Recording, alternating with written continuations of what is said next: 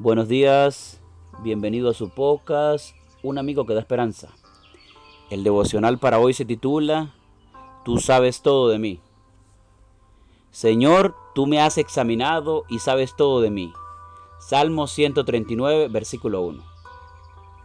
Muchas de las ansiedades humanas están relacionadas con el deseo de agradar a otros, como la presión de los padres o como el temor a la exclusión social.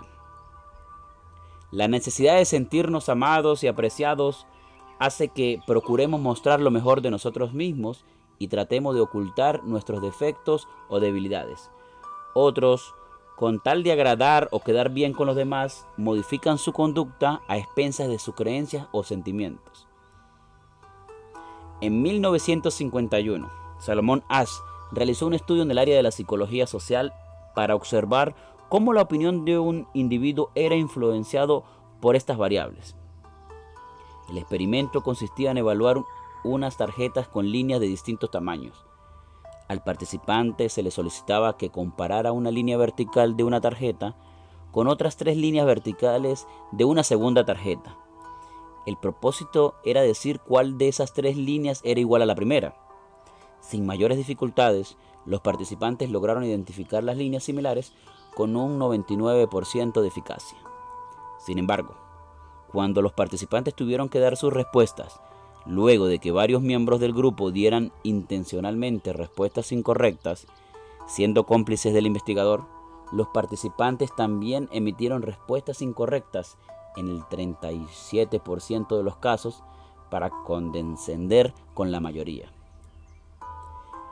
¿Por qué no daban su respuesta aunque fuera diferente de la opinión de los demás? ¿Sería el temor al rechazo? ¿Sería el deseo de agradar? ¿O la necesidad de sentirse en armonía con el resto? En ocasiones, los mismos temores aparecen en nuestra relación con el Señor. A veces realizamos bellas oraciones creyendo que de esa manera agradaremos a Dios cuando en realidad solo estamos dando respuestas incorrectas. No vale de nada decir, gracias te doy Señor porque en este día me has dado tantas bendiciones, cuando en realidad deseaba manifestarle mi indignación por la maldad y mi absoluto desconcierto porque aparentemente Dios aún no se pronuncia a favor de la justicia. De manera similar, no sirve de nada pronunciar una bella oración cuando necesito clamar por fuerzas para no caer nuevamente en el mismo error.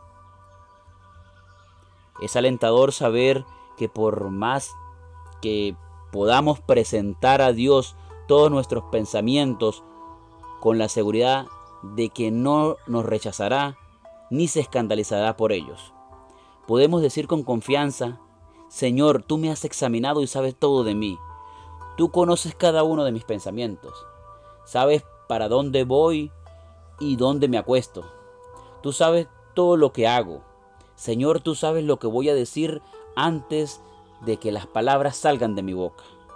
Agradezcamos hoy a Dios porque a pesar de que no siempre nuestros pensamientos son buenos, aún así Él no deja de amarnos. Que el Señor te bendiga y nos vemos mañana para un nuevo devocional.